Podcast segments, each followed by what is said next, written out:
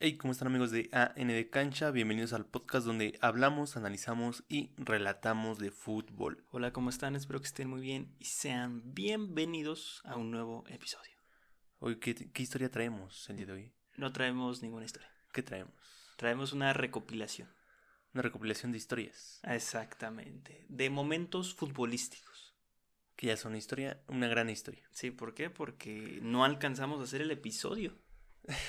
Pero vamos a hablar del apogeo de fútbol mexicano. Exactamente. Eh, ey, había un plan B y lo encontramos, ¿no? Claro. Entonces, bueno, vamos a hablar de lo mejor de los noventas. Eh, Esto es difícil de hablar, ¿no? Porque hay muchas cosas muy buenas en los noventas. Hay muy, muy buen fútbol en los noventas en el fútbol mexicano y no lo vivimos, no lo vimos, entonces vamos a hablar de cosas, siempre hablamos de cosas que no vimos, Claro. pero ahora con más razón porque eh, vamos a juzgar jugadores que jamás vimos, vaya. Sí, y realmente lo poco que hay o lo mucho que hay nos sorprende. Sí, básicamente somos fan de, del fútbol de los noventas, Sí, sí, sí. de, pero del mundial, o sea, no solamente de, Sí, de todo. de del todo. mexicano. O sea, creo que el fútbol en los noventas tenía un nivel muy, eh, muy alto. Había, no había dos o tres jugadores buenos, sino había muchísimos. Era muy espectacular. Y exactamente, y en el fútbol mexicano no era la excepción. Había grandes jugadores mexicanos y grandes extranjeros. De talla mundial, ¿eh? Sí, tal cual. Y bueno, lo mejor de los noventas es un episodio especial en el que intentaremos reconocer a las mejores figuras y situaciones de esa década maravillosa del fútbol mexicano que por obvias razones no vivimos pero admiramos, porque es aquí donde surgieron jugadores que hasta hoy son inalcanzables. Órale. Qué, qué bonito inicio.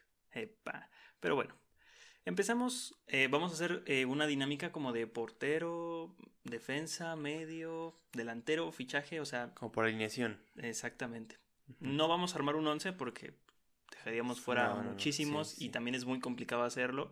Eh, yo creo que hasta podrías hacer uno de mexicanos y uno de extranjeros, que saldría a la perfección. Pero bueno, entonces vamos a empezar en la portería y esto es dinámico. O sea, yo voy a decir quién fue el mejor portero de los 90. ¿Quién fue? ¿Quién fue? Mm, para mí, mm, este, Conejo Pérez. El conejo. Conejo. Mm, no, ¿No? no. ¿Quién fue? El conejo empezó en el 96, ¿no? Mm, Algo así. No, bueno, no, bueno, sí, literalmente sí. Campos, entonces. Sí. Jorge Campos fue el mejor portero de la década, tal cual. Y esto está con datos, ¿eh? Hay algunos jugadores aquí que, miren, sí fue a título personal de gusto, pero la mayoría que voy a mencionar al principio son con datos. Ok. ¿Por qué? ¿Por qué es el mejor Campos? Porque consiguió por cinco años futbolísticos consecutivos el Citlali, es decir, el balón de oro del fútbol mexicano. Reconociendo al mejor portero de la liga, todos estos reconocimientos lo llevaron a dos mundiales. Estados Unidos 1994, Francia 1998 también participó en tres Copas América. La de Ecuador 1993 fue donde la selección destacó más y se le dio vista internacional al portero de 1,68 de estatura, pero lamentablemente no pudo ser campeón de la Copa América del 93 al caer en la final contra Argentina. Eh, A los argentinos siempre han sido, mira, el talismán de, de México. Así es. Y eh, bueno, en ese año, porque menciono mucho el 93? Porque en el 93 se le reconoció como el tercer mejor portero del mundo. Órale. Datos. Impresionante. Con su 1.68 era el tercer mejor portero del mundo. Impresionante Campos. Eh, fuera del ámbito internacional con la selección mexicana, pero fue campeón con Pumas en la liga de liga en 1991 con los Pumas del UNAM. Claro, sí. donde ambos partidos de la final del Tucaso salieron avantes gracias a la actuación de Jorge. Le para dos, tres este, tiros muy importantes a Sague, su compañero hoy de transmisión. Claro. Eh, Jorge Campos es determinante en el partido de ida en el Estadio Azteca para que Puma se pueda llevar el campeonato. Y, y vaya que ahí Campos ya tenía su experiencia, ¿eh? Ya estaba medio calado. ¿no? Y vamos- hay más datos reveladores. Porque eh, después de su salida de Pumas en 1995, Ujú. O sea, él fue el portero de la década. Esto se me olvidó mencionarlo, pero contamos del 89-90 al verano del 99. Ujú. Esa es la década para nosotros. Bueno, después de su salida de Pumas en 1995 y de anotar 34 goles Ujú. con los Pumas, portero y jugador, Delantero. ya no jugó. Y a partir de ahí ya no brilló en liga, pero es indiscutible que dominó media década con su calidad inigualable y por eso nosotros lo ponemos como el portero, el mejor portero de los noventas de México. Sí, se lo merece, la verdad. ¿Justo o no? No, y es un histórico de la selección mexicana. ¿Eh? Ah, no metí la, tampoco la Confederaciones del 99. Siento que eso ya es eh, el... Bueno, empezó en, terminó en agosto, entonces en el año futbolístico en agosto ya empieza 2000. eh, el ok. 2000, ¿no? 99-2000. Sí, sí, sí. No, ya- llámenme loco, pero para mí lo tomé así por las fechas. Sí, sí, tiene sentido. Ahora seguimos ahora con la defensa. ¿Quién fue el mejor central de los noventas? Mm, ¿Está Nacho Tambriz? Mm, sí, pero no. Entonces, ¿quién? Claudio Suárez. Ok. Un jugador que creció futbolísticamente al par de Jorge Campos. Compañeros, sí. amigos de toda la vida, fueron a todos lados juntos, equipo, selección, inseparables. Sí, sí, sí. Y él fue el mejor central de los 90. Es lo bonito de estos, eh, de estos noventas, ¿no? Porque muchos jugadores mexicanos formados en México fueron figuras en el fútbol mexicano. O sea, realmente eran muy, muy buenos. Eh, Tenían la oportunidad, Sí, porque muchos debutaron muy jóvenes y no destacaron hasta que tenían veintitantos años, claro. ¿no? A partir de cierta experiencia. Hay gente que explota pues de manera muy precoz y hay otros que pues el fútbol les llega tarde, ¿no? Sí, como Oribe Peralta. Exactamente. Entonces, bueno, pues Claudio ganó también la Liga del 90-91 con los Pumas. También llegó su segundo lugar en la Copa América del 93. Fue a los mismos mundiales que Campos, 94 y 98.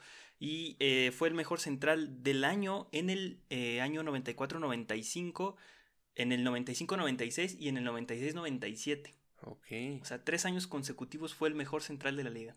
impresionante. También estaban en uno de los Pumas, pues, muy buenos, ¿no? O sea, esos Pumas realmente sí te transmitían algo. Sí, también estaba Aspe, ¿no? Por Sí, ejemplo. sí, sí. Aspe en la media cancha. Este, Jorge Campos. ¿Quién más eh, se viene a la mente? Es que es de esa cantera mundialista, ¿no? Bra Braulio Luna. Eh, bueno, ya tenemos un episodio donde mencionamos los canteranos que van al mundial y literalmente. Y ahí a Pumas se la acaban. Ajá, Pumas en el 94 aportó muchísimos jugadores. Sí. Pero bueno. Eh, entonces, eh, fue campeón con eh, Pumas y con Chivas en la final frente a Toros Nesa. Ah. Él, él fue el central. Y pues por eso nosotros consideramos que Claudio Suárez es el mejor central de los noventas. Mexicano y de México. Porque tuvo un inicio muy bueno. Tal vez no se le reconoció como el mejor central. Pero conforme fue avanzando su carrera, fue mejorando. Claro. He conocido varios y otros que ya, mira, ni para qué insistirles, no van a mejorar. Exactamente. Sí, hay alguien, o sea, ya hablamos de que unos muy rápido, otros muy lento y hay Otros unos que jamás, Sí, otros que dicen, ah, trae buen potencial y nunca alzó el potencial. jamás despegan. Entonces ahora vamos con la media cancha. ¿Quién fue el mejor medio defensivo de la liga? Mejor De medio defensivo. Sí. Híjoles, no, está muy difícil, ¿no? Esta- ajá, estaba por datos. Ok. Porque para mí, Nacho Ambriz. Ujú. Pero Sí. No está en los datos reconocido. ¿Por qué? No sé. Nunca ganó el mejor jugador del año, jamás, ¿no? Traía un rifle en la pierna, era un dios pasando el balón. Tal vez se veía opacado porque sus, sus compañeros del Necaxa sí jugaban eh, demasiado bien, o sea, Puede ser. vamos calmados, pero ¿quién fue el mejor medio defensivo? Esta creo que muy pocos van a estar de acuerdo, pero los datos lo avalan. Ok. Es Alberto Coyote. ¿Quién es Alberto Coyote? ¿Quién es Alberto Coyote? Yo tampoco sé quién es Alberto Coyote. Ok. Bueno, es un guanajuatense que Ajá. vio sus primeros minutos en primera división con el León, para luego pasar a las Chivas donde encontró sus mejores años. Tanto así que para el invierno del 97 fue nombrado por tercera vez por la liga como el mejor medio. Ok. Gracias a la pareja que hizo con Ramón Ramírez, fueron quienes le dieron estabilidad a la media cancha del equipo tapatío para ser campeones de liga en el ¿Que 97. no Ramón Ramírez era mejor que ¿eh? No, Ramón Ramírez era mejor que él. Eh, Es que... No, eran difi- diferente posición. bueno, es que era uno un poquito más ofensivo. no, no, sí, Ramón era totalmente ofensivo. Sí. Él era el, el que no se ve, ¿no? Ese típico jugador que dices, es que no se ve, pero es el que juega muy bien, ¿no? Sí, sí, sí. Bueno, actualmente es entrenador del Tapatío. Ahorita en este espacio tiempo, 2020, noviembre, es entrenador del Tapatío. Órale. Él es Alberto Coyote y pues ganó su torneo de liga en el 97 contra Toros Nesa, obviamente. al Todos igual contra que- todos, Nesa. al igual que, que Claudio, estaban en el mismo equipo. Aunque su paso por la selección fue efímero, no sé por qué, O sea, si es- supuestamente era el mejor sí. contención. Bueno, es como tal vez en 10 años alguien dirá, ¿ya vieron los partidos del Chapito Montes? ¿Por qué no estaba en la selección? Exacto. Pero siempre fue un jugador de equipo y que rindió. Porque es un histórico de Chivas. Tiene Sí. muchísimos partidos jugados, tiene muchísimos minutos y es un histórico. Es que a veces pasa eso, ¿no? O sea, hay jugadores muy buenos en su equipo y la selección pues no tanto. Es a lo que vamos a pasar porque aquí va a haber un apartado especial para la selección. Porque hay jugadores de equipo y jugadores de elección. Claro. Inevitablemente es así. O los seleccionados a veces lo hacen ah, que se vea así, ¿no?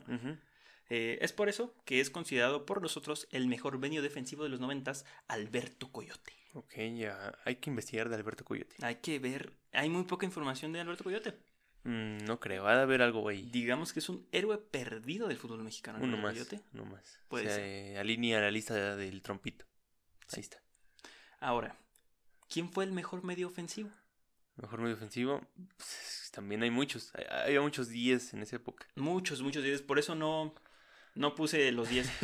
No puse, los, no puse el mejor 10 de los 90 porque fueron muy inestables. Es que eh, un 10 es el medio ofensivo, ¿no? Se supone. Sí, sí. Pero eran muy inestables. Por ejemplo, tenemos a Tita en el León, eh, Fabián Stae con el Toluca, también tenemos al Pony Ruiz. Eh, en su momento esa transición de Cuauhtémoc de extremo Blanco, a, a 10. Hay muchos. eh, y ninguno fue como que se consolidó como el máximo asistente ni nada de eso.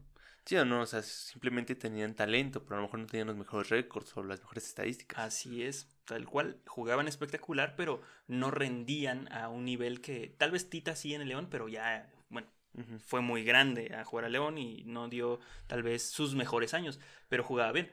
Entonces por eso no pusimos a los 10, pero regresando al tema del medio ofensivo, ¿quién fue el medio el mejor medio ofensivo? Valdano, ¿no? En el Celaya. No. ¿Quién? Alex Aguinaga. Alex Aguinaga. Ok, Alex ok. Aguinaga. Órale. Aquí que alguien me reclame algo. No, pues nadie, ¿no? Curiosamente, el primer jugador extranjero que mencionamos. Esto va con datos, ¿eh? Sí, Esto sí, sí. Totalmente. Hasta aquí vamos con datos. Ya después empezaremos los- la subjetividad, ¿no? El jugador ecuatoriano llegó a México para Necaxa en la temporada 89-90 y en la década de los 90, que la jugó toda, Ok. toda, toda, y con el Necaxa, ganó cinco títulos, Destacando que cuatro de esos títulos son en torneos largos, siendo uno de los futbolistas con más títulos en los 90 junto a sus compañeros del Necaxa, aunque él fue el único fijo, fue el único que jugó todos, Todos los años. todos los años con Necaxa. Entonces hay que tener muchos partidos en el Necaxa. Eh, Sí, es un histórico del Necaxa. Entonces compartió muchos años con Peláez, me imagino. Compartió con Peláez, con Ivo Basay, con el Ratón Zárate, con Luis Hernández, con Hermosillo, Ok. Con Nacho Ambriz, con Aspe, con Adolfo Ríos, Mm, Necaxa ahí sí daba gusto. ¿no? los Rayolácticos. Grandes los No, pues es que qué, pasó, ¿no? ¿Cómo, cómo nos iba a mantener ahí? O sea, Y Aguinaga. Sí, o sea, que sí. siempre mantuvo un nivel. sí, Para, o sea, venían jugadores muy buenos y él seguía brillando porque era, Era bueno. demasiado bueno. sí. Sí, era muy bueno. Entonces, ¿dudas sobre que Aguinaga fue el mejor? Cuauhtémoc era el mejor.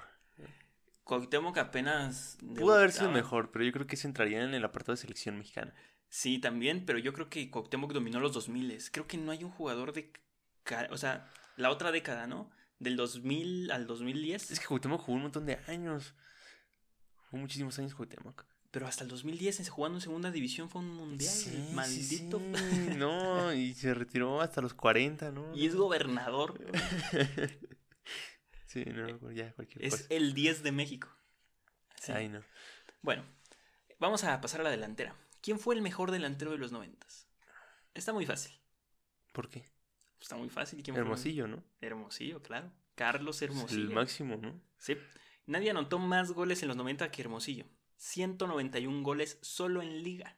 Sí, o sea, y quien se le trata de comparar en periodo de tiempo, yo creo que nadie. Sí, ¿no? Es que mira cómo lo desplazamos de la historia, ¿no? A Guiñac lo comparan con Cardoso. Obviamente lo comparan porque es lo que conocemos. Y es el extranjero, ¿no? El, sí, el como los dos extranjeros, ¿no? También Ajá. está Caviño, o sea, Sí. otro escalón. Pero abajo de Caviño está Hermosillo. Sí, sí, sí. Carlos Hermosillo está ahí y nadie como lo compara con nadie. O sea, El sin actas de nacimiento. exactamente. Bueno, eh, en- tuvo tres campeonatos de goleo en la década. Se convirtió en el mejor delantero. Ningún delantero tuvo tres campeonatos de goleo en esa época más que él. Además que anotó 35 goles en un solo torneo. La última vez que, es, que un mexicano anotó esa cantidad de goles para entonces fue en la temporada 47-48, cuando el Dumbo López convirtió 36 goles. Cuando el dios de León convirtió. Así es. Ganó dos torneos de liga y una Copa México jugando en los dos equipos más poderosos de la época, como Necaxa y el Cruz Azul. No, pues sí. Un dios, ¿eh? Cantera americanista. Cantera americana. No, si te hubieran, si hubieran dejado a Hermosillo y a Peláez. No creo. Creo que se estorbaban. ¿eh? No, o sea, el América no sabía lo que tenía. De, de hecho, cuando Hermosillo llega al Necaxa, ya Peláez ya, ya está en América, me parece. Sí, sí, Sí, sí. Por eso, o sea, no sabían lo que tenían. No. Nunca se lo imaginaron. Realmente eran, eran delanteros muy buenos los mexicanos y aquí por eso digo que nacieron delanteros inalcanzables. No nos olvidemos que también aquí eh, es el debut de Jared Borghetti, Y- el último sí, gran goleador sí. mexicano en México. Y yo me enojo también ahorita porque realmente los, a los delanteros mexicanos se les dan muy poquitas oportunidades. Son buenísimos. Y prefieren traer a alguien extranjero, un petardazo, tipo Caraglio, tipo este, los del Necaxa, a traer a alguien mexicano, ¿no? O sea, realmente han demostrado los mexicanos que si les das la oportunidad, juega muy bien. Sí, ya vemos que aquí Hermosillo, tras una hegemonía Sí. larguísima de delanteros extranjeros en México, eh, otra vez, después de tanto tiempo, Sí. un mexicano se convirtió en uno de los máximos goleadores. Y en ese torneo donde anote 35 goles, también tenemos un episodio de eso, eh, es en la temporada 94-95, cuando Oman Villic, con Ujú. ese tridente de Sague, eh, Villic y Cuauhtémoc, anota- Kalusha. Cal- bueno, Kalusha juega por detrás, anotan 31 goles. Y Ujú. Sague 25, 27. Y Y- Hermosillo se cargaba el Cruz Azul. Sí, Hermosillo subió la estadística, claro. Un, un dios eh, del área, Carlos Hermosillo. Y buenísimo con todo, ¿eh? Con pierna izquierda, derecha, Cabeza. de cabeza. Un crack el tipo. Y que, eh, pues, eh, no sé, jamás se consolidó, ¿no? En selección nacional. Mm, Pues como que nunca le dieron el chance. Aquí lo culpamos, ¿no? Siempre decimos, ah, es que por Hermosillo no fuimos al Mundial del 90. Sí, también. Pero es una ligerilla broma, ¿no? O sea, realmente Sí, sí. es solamente es víctima de... De una mala administración y mal manejo de una selección. O sea, Así es. no es como que dependa de un jugador. Ajá. Entonces, él no tiene nada que ver con que México no haya ido a los 90. Claro. Aunque, pues, por estar ahí es cómplice. Sí. Quieras o no, es un cómplice. Pero bueno, ¿quién fue el fichaje de los 90? ¿Quién fue ese jugador que trajeron y dijeron, Es que hubo, uno, o sea, hubo uno que otro galáctico que vino, ¿no? O sea, pero no sé si le hayan roto, o sea, esa es la gran... es la gran diferencia. La gran diferencia. O sea, pues para mí, los africanos de la América, una cosa extraordinaria. Este, el del Necaxa, este, Ivo Basay, Ujú. también algo impresionante. Pero, pues, ¿qué otro? Le diste al clavo. ¿Sí? Ivo Basay. Ivo Basay. Es el mejor fichaje de los 90. El jugador chileno que jugaba en Francia en el Stade Reims, así está escrito, no sé si se pronuncia así, y que iba por su tercera temporada en Europa por problemas personales, decidió dejar el fútbol francés y escuchar ofertas de otros equipos. Una de ellas, el Necaxa. Equipo que para 1990 no pretendía ser el más poderoso, pero aceptó la oferta. En casi cinco temporadas anotó 109 goles, convirtiéndose rápidamente en el segundo goleador histórico del equipo. O sea, él y Peláez iban ahí en la carrerita por el primer lugar. Sí se Y tardó un poquito, ¿no? Cinco temporadas. O sea, Cinco temporadas, 109, 109 pero eran de año, ¿no? ¿Eh? Eran de año. Eran de año. Ah, pues, O sea, llegó sí. el 90-91, 91-92, así. Ok, no, pues sí. Y todavía le dio el lujo de irse seis meses cedido al Boca Juniors. No, pero o sea, tú ves jugar a Ivo Basay y estás viendo realmente jugar a lo que ahorita, no sé, te sorprende ver a Guiñac, ¿no? Algo así, este, con esa calidad, ese toque, ¿no? Es- Esos, esos controles de balón. Ivo Basay tenía lo mismo. ¿Crees que lo más parecido ahorita que tenemos a Ivo Basay sea el cabecita? Cabecita. O sea, no en comparar No. de calidad y técnica, sino en ese extranjero que no es eh, super top en cuestión de eh, papel o de nombre, pero que es muy bueno. Podría ser, sí, ¿No? sí, podría ser. O sea, no, no quiero comparar al cabecita porque está a mil años de Ivo Basay, pero Ivo Basay era un dios. Es que, no, es que Ivo Basay era extraordinario. Vean videos de Ivo Basay, chavos, no saben de lo que se están perdiendo. Es, es que no entiendes cómo esos jugadores jugaban aquí. Neta, neta que no entiendes. No Tenían entiendes. calidad para jugar en cualquier lugar. ¿Y por qué? O sea, ¿y cómo es que llega? O sea, en su mente yo creo que nunca pasaba a México y llegaban a México. o sea. Ujú. Bueno, en la temporada 92-93 fue campeón de goleador con 97 tantos y el único campeón goleador del Necaxa en los 90. A pesar de que tenían un arsenal ofensivo, será un totalmente era un equipo, ¿no? Todos anotaban, anotaba Peláez, anotaba Guinaga, anotaba Basay, el ratón, Portero, sí, todo. todos, ¿no? Ujú. Aspe, Nacho.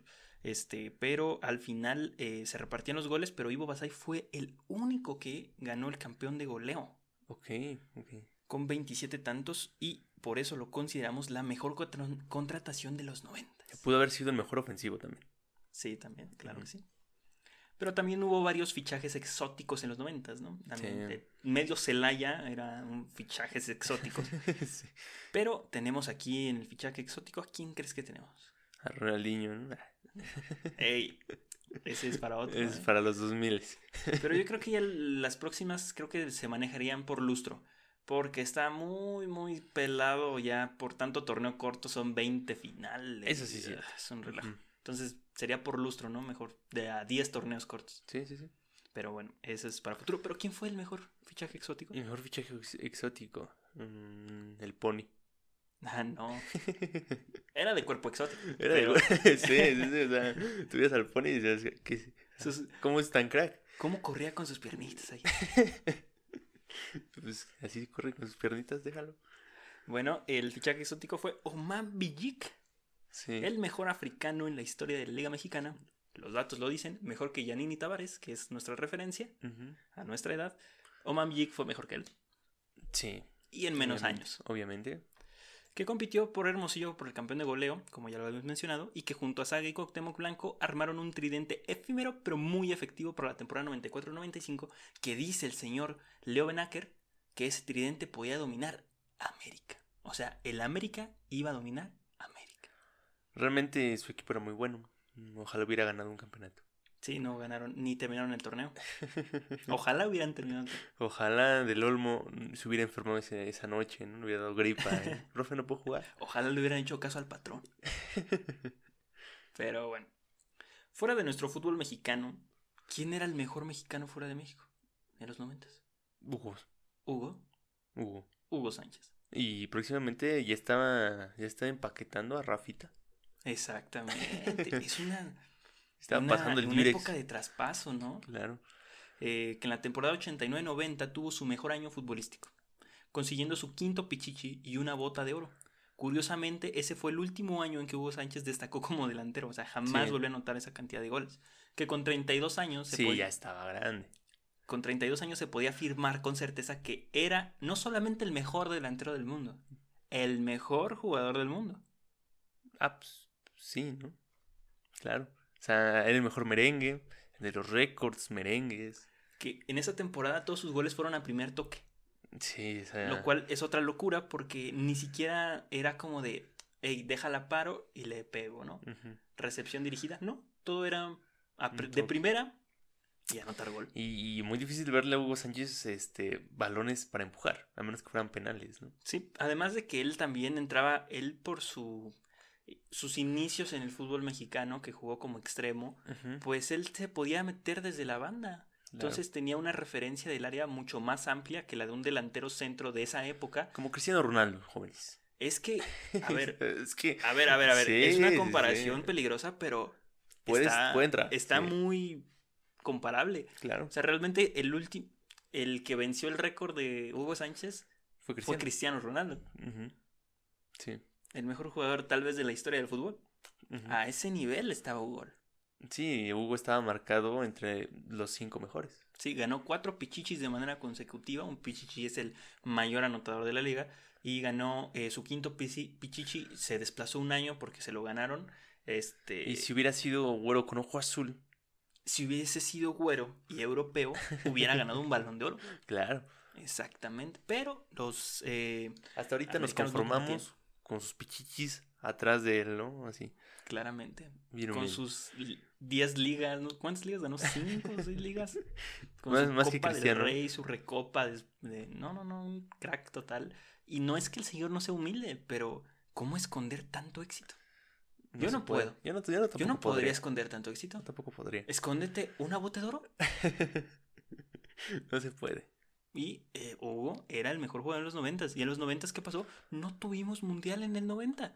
No tuvimos a Cristiano Ronaldo en el 90. Claro, ¿por qué? Pues porque Hermosillo dijo, yo quiero jugar en Cachirul.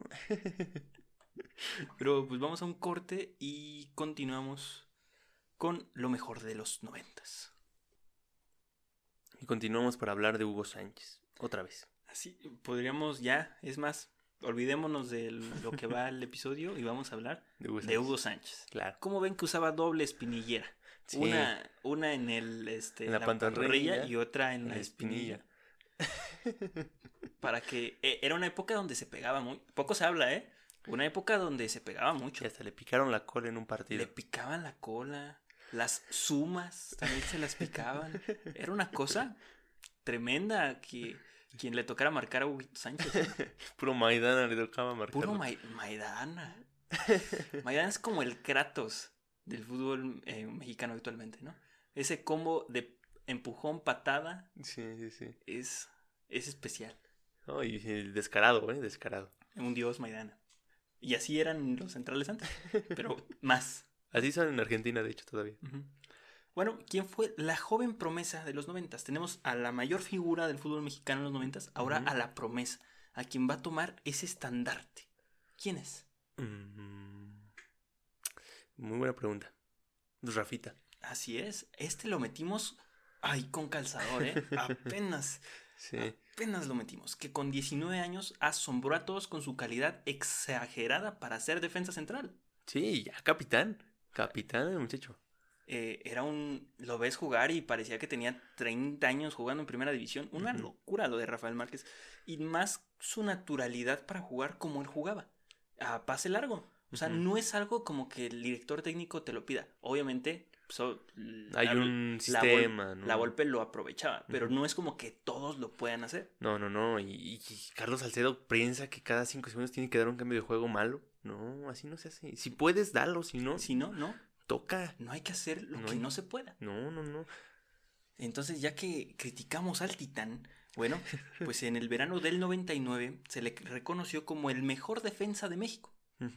Y terminando la final en contra del Toluca en la bombonera, donde incluso anotó su, pina- su penal, fue al Principado de Mónaco para convertirse en el nuevo estandarte mexicano en el extranjero. Claro. Y se venía, o sea, bueno, en el Madrid, ya estaba en el Madrid, estaba saliendo de, allá de, de España, Huguito, y llegaba. Bueno, bueno, Hugo ya estaba retirado sí, en ¿verdad? el 99, sí. Ah, sí, cierto. Sí, sí. Bueno, El- pero Hugo todavía se pasó que por Austria, que por Ajá. México. Eh, se retiró en Estados Unidos, Sí, creo, incluso. No, en el Celaya, ¿verdad? Sí, en el Celaya. ¿Sí? Sí, se retiró Como en Luis Celaya. García, no más un partido. Ajá, Sí. como tres minutos y ya. Nomás Ujú. para se- fingir que el Celaya tenía el Real Madrid. pues así fue. Bueno, pero pues, ahí está Rafita Márquez, que eh, todavía jugó una final con el Atlas, lo cual todavía lo hace más épico. Sí, sí, sí. Este, una final extremadamente buena, Inolvidable. la favorita. Pero bueno, ¿quién fue el mejor entrenador de los noventas? Eh, el Tuca. no, La Puente, ¿no? así es. Ah, eh. No, o sea, yo estudié. ¿Hay otro? Pues no. Ey, Pusetich se le acercó, ¿eh? Bucetich se acercó mucho y todavía más en los 2000. O sea, en los 2000 Bucetich era el dios. Sí, yo creo que Bucetich ya venció a la puente. Mm, Yo creo que ya. No lo he checado, pero yo creo que sí, ¿eh? O sea. Bu- Bucetich sí entra en un top muy, muy cortito de los mejores entrenadores en México. Así es. Bueno, La Puente fue el director técnico más ganador de la década. Consiguió siete títulos nacionales. No estamos contando Liga de Campeones de la CONCACAF ni nada de eso porque no todos los equipos tenían la posibilidad de jugar. Solo Liga y Copa. Solamente Liga y Copa, torneos nacionales y hasta ahí. Entre ellos, tres torneos de liga, uno con el Puebla, con Pablo Larios. Estaba muy difícil ganar un título con el Puebla. Ah, y él ganó tres. Aguántate. o, sea, o dos, dos, dos, creo, dos o tres. Bueno, ganó más de uno con el Puebla. Y otros dos los ganó con el Necaxa. Estos tres en torneos largos. Bueno, es que con el Necaxa hasta yo lo ganaba con los ojos cerrados. ¿Quién sabe, eh? No sé. Eh, De cinco finales que jugó, ganó tres. Porque todavía perdió eh, una final con el Santos y perdió una final con el Puebla en contra de León. No me digas. Sí, así es. Chale. Entonces, no todo fue triunfo, también perdió, pero su efectividad es mayor que, que su derrota, vaya, que su error. Su talento en el banquillo para formar equipos efectivos y ofensivos, porque, vaya, de jugar bonito, no mucho, la No se vive, ¿no? pero anotaba y ganaba y las eliminatorias se le daban. Es lo que ahorita se busca. lo que necesitabas. Bueno, esto lo llevó a la selección nacional para dirigir el Mundial del 98 y una de las selecciones más recordadas y más épicas del fútbol mexicano. Claro que sí, yo creo que ahí juntamos nuestro límite como selección nacional. O sea, Sí. esa selección nacional sí entraba en el top 10 de la FIFA. Esa sí, ¿verdad? Esa sí Esa entraba. sí. Por todo, ¿no? Claro. Por cómo jugaban. Por la clase de, de la liga que se jugaba. O sea, la liga tenía un nivel muy alto. Creo que el único jugador que estaba fuera de México era Campos y eso jugaba en De Estados Unidos. sí. O sea, estaba dentro Y prácticamente. Rafita. Eh, no, Rafa Márquez no fue ese mundial. ¿No fue ese mundial? Mm, mm. También en la revelación puede estar Pavel Pardo, ¿eh? Sí. Pero Pero, Pavel ya. hay niveles. sí. O sea, Pavel despegó ya hasta los 28 años. O sea, cuando se va. Bueno, siempre jugó bien, ¿no? Sí, pero, pero- fue marginado por la liga, ¿no? O sea. Estaba en el América y eso le hacía tener un nivel bueno porque jugaba torneos internacionales, la Libertadores, eh, pudo llegar a jugar un Mundial de Clubes eh, y se va... Pero con- nunca salió de aquí. No, es el problema. es del Atlas, ¿eh? Sí. Ojo, Ojo con el Atlas. ojo al Atlas. Ojo a Bielsa, ¿eh? Eso es culpa de Bielsa. Puede ser. Sí, o sea, tanto Pavel como Rafa Márquez debutaron súper jóvenes. Sí, sí, sí, pero, o sea, Bielsa, ¿qué tiene que ver? El, o sea, tiene su papá. Bueno, eso sí. Tuvo poquito Bielsa en el Atlas, pero sí dejó muchísimo. Dejó una buena enseñanza de que hay que invertir en cantera. Y ya, se acabó eso. Sí. Ya, ya no existe, pero bueno. Ahora vamos con los equipos. ¿Quién fue el equipo sorpresa de los noventas? Ese que dio la campanada, como dice. Los toros, ¿no? No, ¿No? Ahí todavía hay uno más épico que los toros. Mm. ¿Quién será? ¿Quién será? Ah, pues el Santos. No. Vamos, hay uno más. Uno más épico todavía. Pues el Puebla también era épico. No, no, no. Necaxa. No. El, el- el sorpresa, el que... ¿Y este de dónde salió? El León. No. Así que... ¿y ¿Qué? ¿Qué está pasando? no sé. El Celaya. Ah. El Celaya, porque aquí les... Eh, ¿Por qué el Celaya? Bueno, en la temporada 94-95 fueron campeones de la Primera A. Y al año siguiente estaban disputando la final de Primera División contra el equipo más poderoso, el Necaxa. Final que no perdió por goles, sino por criterio de desempate en goles de visita. Es decir, en la final valía el gol de visita y por eso Necaxa Ganó. se llevó el título del 95-96. Tss, Qué injusto. Así es, desde ese entonces se quitó la regla y el gol de visita en la final ya, Ya no, no valía. vale. Sí, claro, aquí se gana goles. Es por eso que Celaya fue el equipo sorpresa, porque jamás un equipo que había ascendido había peleado inmediatamente por ser campeón de liga. Fue la primera vez que hubo este caso. Que el campeón eh, de la liga de ascenso queda subcampeón. Ojalá se hubiera mantenido así el Celaya. Y bueno, e- este hecho es el eh, Sellalac- los sellalácticos. Celaya, Sí, así es. sí, cierto. Un equipazo. Eh, Puro betarro, ¿no? Ya grande, pero con experiencia. estaba el abuelo, ¿no? El abuelo Cruz, ¿no? Es que No, no, A no. todos les podía ser el abuelo, Ro. Sí, eso también. A todos. Están de la edad del entrenador, yo creo, ya todos. Pero bueno, es por eso que nosotros consideramos que el equipo sorpresa de los noventas fue el Celaya.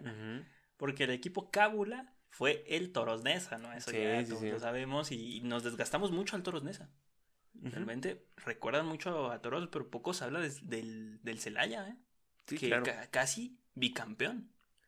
¿A poco? Pues ¿Sí? iba a ganar liga y liga de ascenso y liga de... Ah, ¿A ya. eso se le podrá No, llamar se llama bicampeón. bicampeonato? No, ¿no crees? No, no, no. Entonces, Este, pues, doblete, ¿no? doble... Bueno, El doblete. no es lo mismo, pero Es diferente. como ya dicen que Monterrey tiene el triplete. Epa, no te metas con Monterrey, ¿eh? Eh, ¿Por qué no? Porque andan de luto. En este espacio-tiempo, el Puebla los eliminó. El pueblo los eliminó. Es que también al turco, ¿para Ujú. qué le dan fases este, eliminatorias? Al turco no se le da Oye, eso. y ahorita que mencionas al turco, el, el turco fue un buen jugador de los noventas. Claro. Junto con el Pony Ruiz, Un extranjero. Este, armaron un equipazo. Los autopases del turco Mohamed, tan explosivos que eran, Sí, tú no te explicabas cómo es que podía correr. es que yo creo que los desplazaba, ¿no? Más que, más que correr, los quitaba del Sí, camino. sí, sí. Pero en el banquillo de el otro banquillo, en el del Puebla, estaba actualmente, está como entrenador, el profe Reynoso, Profe Reynoso. que llegó a Cruz Azul y perdió la final contra el Necaxa. Necaxa Cruz Azul. Per- ¿Cómo? perdió la final y después va al Necaxa. Sí, sí. sí. Y en el Necaxa se le considera uno de los mejores defensas centrales de la liga. Wow. Ah, Ya cuando empiezan los torneos cortos. Sí, sí, era muy bueno. Como sí, dicen. no, no, Juan Reynoso era un muy buen central. No, y se ve que sabe defender. Sí, se nota que tiene su ADN. Esa línea de cuatro. De 8. ¡Ay, impenetrable! 9 con portero. Ay, ay, ay. Pero bueno, eh, sí. Así que todo aquí tiene sentido, ¿eh? Eh, vamos enlazando. Porque los entrenadores que ahorita están, la mayoría juegan en los noventas. El Algunos, sí. Piojo Herrera, el jugador Piojo hachero Herrera. de los noventas. El Piojo, el Turco, Memo, el Memo Reynoso, eh, este, eh, Nachito, Eh, Poncho Sosa. Poncho. eh, ¿Quién más? Poncho tampoco era, era malo, o sea, no, no era malo. bueno, de la UDG. bueno. Eh, ¿Quién más tenemos ahorita de entrenadores? Mm, Eh, eh, Caballero llegó en los noventas cierto. a, a Santos. Almada ya había estado aquí en México, Almada. pero no es como entrenador, ¿no? ¿Quién sabe? Es que tal vez sí, sí estuvo como jugador. Yo creo que ¿Quién pues, sabe? Había pocos uruguayos en la época, ¿eh? Había más sí. chilenos y argentinos. Este como- Coca, ¿no? El del Atlas. Ah, sí. Sí, Sí, jugó, pero pero no sé si en los noventas. No sé si él toca Jugó en el Atlas, 80s. ¿verdad? Sí, jugó en el Atlas. Siboldi. Siboldi. Siboldi jugó. portero. Bueno, es de jugar es un decir. No, fue el mejor portero de la 90-91, creo. Sí, pero jugó que dos años. No es cierto, de la 89-90 fue el Porque acuérdate que era la sombra de los demás porteros de Cruz Azul. Sí, Siboldi. Pero es que quién sabe, Siboldi está raro, porque cuando jugaba sí, sí jugaba bien. Pero bueno, ahí está, ¿no? Ajá, sí, hay Vemos muchos- que tenemos a los 90 de entrenadores. Sí, 20 años después. Sí, chavos, pónganse las pilas. Ahorita vemos a nuestras figuras, este, pero en el fútbol europeo, ¿no? Sí. Lampard, Gerard, ya lo ves dirigiendo. Pirlo, Pirlo. Zidane. Vaya, Bueno, Zidane un poquito antes, ¿no? Pero Eso, está. eso está pasando, pero ya, ya nuestros papás ya lo vieron, ¿no? O sea, de Ujú. que eh, quien jugaban ahora dirigen, y así es el ciclo del fútbol. Quien Claro. juegas, diriges, te mueres. A veces, ¿no? Hay unos que que no les gusta dirigir. Rara vez. Como Campos, ¿no? Mejor vámonos a narrar partidos. A jugar golf. Claro. Bueno, y nos estamos atascando, ¿eh? Eh, El equipo revelación, ¿quién fue el equipo revelación de los noventas? Equipo revelación, pues el Santos. Claro El que Santos, exactamente. Equipo de la comarca comenzó a forjarse una identidad e incluso tuvo su final en los torneos largos en contra de Tecos. Y desde ahí apunta Santos para los grandes. Porque eh, tuvo muchos campeonatos después de ahí. Exactamente. ¿Y quién diría? ¿Y quién, bueno, podrían decir, hey, Tecos también puede ser el equipo revelación, consiguió un título. Bucetich en el banquillo?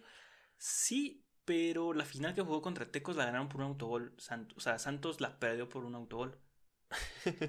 Entonces, así como que digas, Tecos, Tecos. un año antes, ¿no? Ajá. Del campeonato de Santos. Sí, un, exactamente un año antes del campeonato. Entonces ahí se ve, ¿no? Que o sea, Santos tenía dos años. Bueno, Bueno, seis meses, seis meses. bueno, tuvo un año muy bueno Santos. O sea, fue continuidad del equipo. Exactamente. Ujú. Sí, fue un año. No, no, no es cierto. Sí. Fue, dos años. O sea, fue la Pues- 95, 90 y- 94, 95, 95, 96.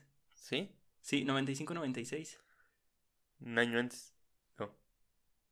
Sí, ¿Sí, un año antes? sí, seis meses, seis meses. Sí, sí estamos Ok, bien. Un, sí. Seis meses. Bueno, Porque ya empezaron los torneos de invierno-verano, sí, que se cuenta como 96, 97, pero se jugó separado. Que es el primer campeón, ¿no? El, el Santos. El Santos, así es. Bueno, y el Santos también obtuvo su primer campeonato en el fútbol mexicano, quedando campeones en casa y frustrando el tricampeonato del Necaxa. Sí, pobrecitos. Ya, ya les tocaba el Necaxa. Entonces, la final, ya me acordé, la final de Santos, entonces es la 93-94. En 394. Sí. ya estamos adivinando. A ver, 89-90, Puebla. 90-91, Pumas. 92-93, eh, este.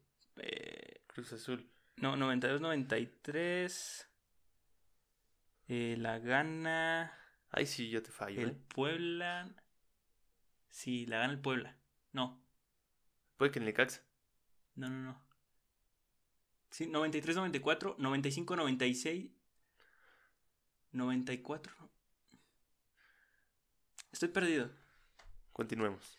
94-95, Necaxa. 95-96, Necaxa. ¿Sí? Te hecho poner esa parte del video en blanco y negro, pero ya está en blanco y negro. Ya está en blanco y negro. Estamos pensando, ¿no? A la gente en, en su casa. 95, 96, 97, 98. No se vale mirar el celular. No, pues esa la ganó el Toluca, ¿no? No, el Toluca es en los torneos cortos. Sí, ¿qué pasó aquí? Bueno. A mí que le ganó el Necaxa la que te faltó. Es que las gana dos el Necaxa, entonces sí fueron dos años para que el Santos volviera a ganar. Porque si iba por el tricampeonato es porque dos años futbolísticos los tenía. Y la final entonces fue en el 94, 90 y 93, 94. Fue 95-96, No, no, no. ¿no? No, la 95-96 la del Celaya. La del Cel... No, la del Cruz Azul. No, fue el 95-97, ¿no? Estoy un poco perdido. Continuemos. Continuemos. Ok. El punto es de que jugaron una final Santos y Tecos. Sí. No sé en qué momento no se me ocurrió poner en qué temporada. Jugaron una final. Tal Ujú. vez, tal vez no. Tal vez esto nunca pasó. tal vez no. Pero ya ahí está. ¿Y quién fue el equipo más temido de la liga? El más temido. El más, eh, temi- el más temido de la liga en la liga. Pues el, yo le yo hubiera temido, temido mucho al Necaxa. No. Tal vez al Cruz Azul. Así es, fue el Cruz Azul. El temido de la. Un temido en la liga y un pan en la liguilla. Fue la mejor ofensiva de la década con 617 goles a favor. Eh, apúntenle 300 hermosillo. Sí, 200 y pelos, ciento y cacho de hermosillo. Sí, ¿no? sí, sí. Eh, el equipo más goleador en una temporada con 91 goles. Una temporada se aventaron 91 goles. Y con más partidos sin perder como visitante en la historia de la liga con 17 encuentros consecutivos sin perder de visita. Impresionante. Cruz Azul era el rival a vencer que solo consiguió una copa y una liga en la década. Siempre estaba, pero no alcanzaba el título. Siempre ha estado el Cruz Azul y nunca alcanzó el título. Pero ¿quién fue el mejor equipo de los 90? Mejor equipo. Este ya está muy fácil. ¿Por qué? ¿Quién fue el mejor equipo de los 90? Pues el Necaxa ganó mucho. Pues es el Necaxa. Sí, ¿no? Sí, mejor entrenador, mejor fichaje, mejor medio. Sí. Tenían a Peláez, bueno. Es. Necaxa fue el mejor equipo que jugó cinco finales por el título, ganando tres de liga, una más de copa y un campeón de campeones. Jugando con jugadores íconos de toda la década, a los que ya mencionamos sumamos a Nacho Ambriz, Juan Reynoso, Eduardo Vilches, Aspe, Ratón Zárate, Luis Hernández, Adolfo Ríos, Ricardo Peláez, entre muchas otras figuras históricas del balompié nacional. Ojalá con la mitad de ese equipo tenemos el equipazo. O sea, esto ya Sí, era mitad sí. y, y ustedes dirán, bueno, jugaron en diferentes épocas. Bueno, hubo un momento en que todos ellos se encontraron. Ahorita Necaxa tiene a Unai Bilbao, a, a, a Pacerini, A Pacerini. Cabrera. Bueno, que Pacerini no es de ellos. que no, está- tiene a Super Malagón. señores. Bueno, aquí está la leyenda urbana que ya la contamos en el episodio de La travesía de Peláez, la travesía Ajá. del cabecita, donde supuestamente el presidente de México, que por entonces era Ernesto Cedillo, eh, del 94 al 90 y al 2000, eh, era necaxista. Tampoco. Era neca- sí, ya la conté. No me acordaba de esa anécdota. Bueno, es una leyenda urbana y decían que para tener contento al Presi eh, le dejaron todos sus jugadores al Necaxa. Ah, sí, cierto. Sí, Ah, le dejaron sí. eh, sobre todo a Aguinaga que eh, ya saben que los jugadores Bueno, que... que son historias muy. Pues, Bueno, es que tiene cierta credibilidad porque cuando el Necaxa queda campeón la primera vez, en los noventas, eh, los invitan a comer a los pinos. Pues ya últimamente, como que siempre hay una felicitación, ¿no? Por parte de del presidente o algo así, ¿no? No sé. Si hasta. Yo, yo me acuerdo que en el debate electoral, ¿No te acuerdas que hasta la selección mexicana un día fue a la casa presidencial y todo eso? bueno, pero es que es la selección, no es el Necaxa. O sea, el Necaxa no lo invitas ni a tu casa, sea, Calderón hubiera invitado al Cruz Azul, ¿no? Calderón hubiera invitado al Cruz Azul. Gran fiesta. Claro, no, hombre. Gran fiesta. Eh, pero bueno, eh, esa es la leyenda urbana, ¿no? De, Por eso es que el Necaxa en los noventas, otro contexto, el Necaxa era un equipo perdedor, el Necaxa era un equipo donde estaban los perdedores, literal. Eran los jugadores que el América no quería y los fichajes que el América no se quería arriesgar, entonces los mandaba al Necaxa. No, el Necaxa, que era como una segunda casa. Exactamente, y de ahí del Necaxa, si rifaban, subían al equipo y si no, eh, pues se quedaban ahí Y resultó que el Necaxa fue más grande que el América en ese momento. Así es. Pero bueno, ya mencionamos a los actores principales de esta época, pero falta recordar las mejores situaciones como las finales de liga. Y podemos empezar con la que para mí, esto ya es subjetivo, La mejor. la mejor final de la época, la final del verano del 99, Toluca versus Atlas. Moisés Muñoz aventó de palomita, ¿no? No, esa es la de 2013. La única final que se fue a los penales en los noventas y donde ambos equipos anotaron cinco goles. Tres en el Estadio Jalisco, cada uno, y dos en la Bombonera. Toluca metió cinco penales y Atlas metió cuatro. En los banquillos estaban Ricardo Lavolpe y Enrique Mesa, que se, se convirtió después en uno de los mejores entrenadores de México. Es impresionante, es- no manches, es que, que- que- impre- es que pobre Atlas, la tuvo en sus manos, la sea, hijo, no, hombre. Sí, de hecho, eh, Toluca era amplio favorito y lo iba demostrando en el estadio, este, en el Jalisco. Ajá. Y el Atlas terminó empatando el partido. Y después en Toluca, bueno, en la bombonera, lo volvieron a empatar. Sí, sí, sí. Y lo mandaron a penales sin entrenador porque la Volpe fue expulsado. Obviamente también hay eh, finales muy épicas como la de... eh, la primera de los torneos cortos es muy épica. Ese Sí. gol de Jared Borghetti fuera de lugar. Como el ratón Zárate le canta un tiro a Bricio. Son, son imágenes que se te quedan en la cabeza. Sí. Pero esta final, eh, los goles que anota Cardoso, la man- los goles que anota también el Atlas. es que el Atlas también tenía un buen equipo. No, no, no, no, una cosa espectacular, la Sí. verdad. Si pueden ver la final, está completa en YouTube. No, no, es una final buenísima. El segundo partido eh, sí es un poco más cojo, la verdad. Ujú, Pero pues es porque- que ya iba más pensado porque vieron que los dos se iban a anotar muchos goles. Bueno, además si es en Toluca a las 12 del día, pues no esperas que los jugadores estén corriendo 90 minutos. Sí, Y menos, pues 100, 120, ¿no? El infierno le dicen. Sí, no, eso es una, una jalada, pero bueno. Pero también eh, dos equipos consiguieron por primera vez un título, el caso de Santos y Tecos, de la mano de Alfredo Tena por parte de los Laguneros y de Víctor Manuel Bucetich le dio la gloria a los Tecos. Y espérate, porque Luis Fernando Tena fue campeón con el Cruz Azul el semestre siguiente. Sí, sí, sí. Entonces fue este. Ah, no, el- al, al año siguiente. Puro año director técnico de selección nacional, ¿eh? Después. Cierto, ¿eh? Muy cierto. Aquí estamos viendo muchas cosas. Víctor Manuel dirigió a la selección como dos horas, pero dirigió a la selección. Tena. Mesa. Mes- Sí, Enrique Mesa. Bueno, este es Alfredo Tena, el otro es Luis Fernando Tena. Ah, perdón, sí, perdón. Ok, una disculpa. Tena, eh, el defensa del América, el capitán Fury. El que está bien trabado. El ahorita. que está, pero que Sí. de un golpe te reinicia el tipo. Te manda hasta tu infancia. sí. Hubo nueve campeones en esa década y continuando con esta gloriosa etapa llegamos a la selección nacional, lo mejor de la selección de los noventas. En la portería, el inmortal, ¿no? Ajá. No hay duda. En la defensa, Nacho Ambriz, que fue capitán en la Copa América de Ecuador y en el Mundial del 94. Wow. En la media cancha, Aspe, que aquí también podemos poner a Galindo, pero creo que Aspe rindió más. Además, metió un penal en un Mundial. No me quejo. De hecho, tú ves a Aspe jugando en la selección y yo creo que es el mejor. O sea, el que más mueve el balón. Sí, el que coordina. El otro jugador referente y como jugador creativo, Cuauhtémoc Blanco, Sí, muy bueno. ¿Cómo, olvidar, cómo no olvidarlo? que con su actuación en el Mundial del 98 nació un héroe en el partido contra Bélgica, ¿no? Donde se avienta para Sí, meter o ese gol. sea, lo, lo mejor del Cuauhtémoc son sus peores goles, ¿no? O sea, donde nada que hacer, o sea, se avienta con, a lo chicharesco y mete gol. Así es. Y por último, un jugador que no rifó mucho, pero en, en equipos, pero que con la selección era un monstruo, Luis Hernández el Matador.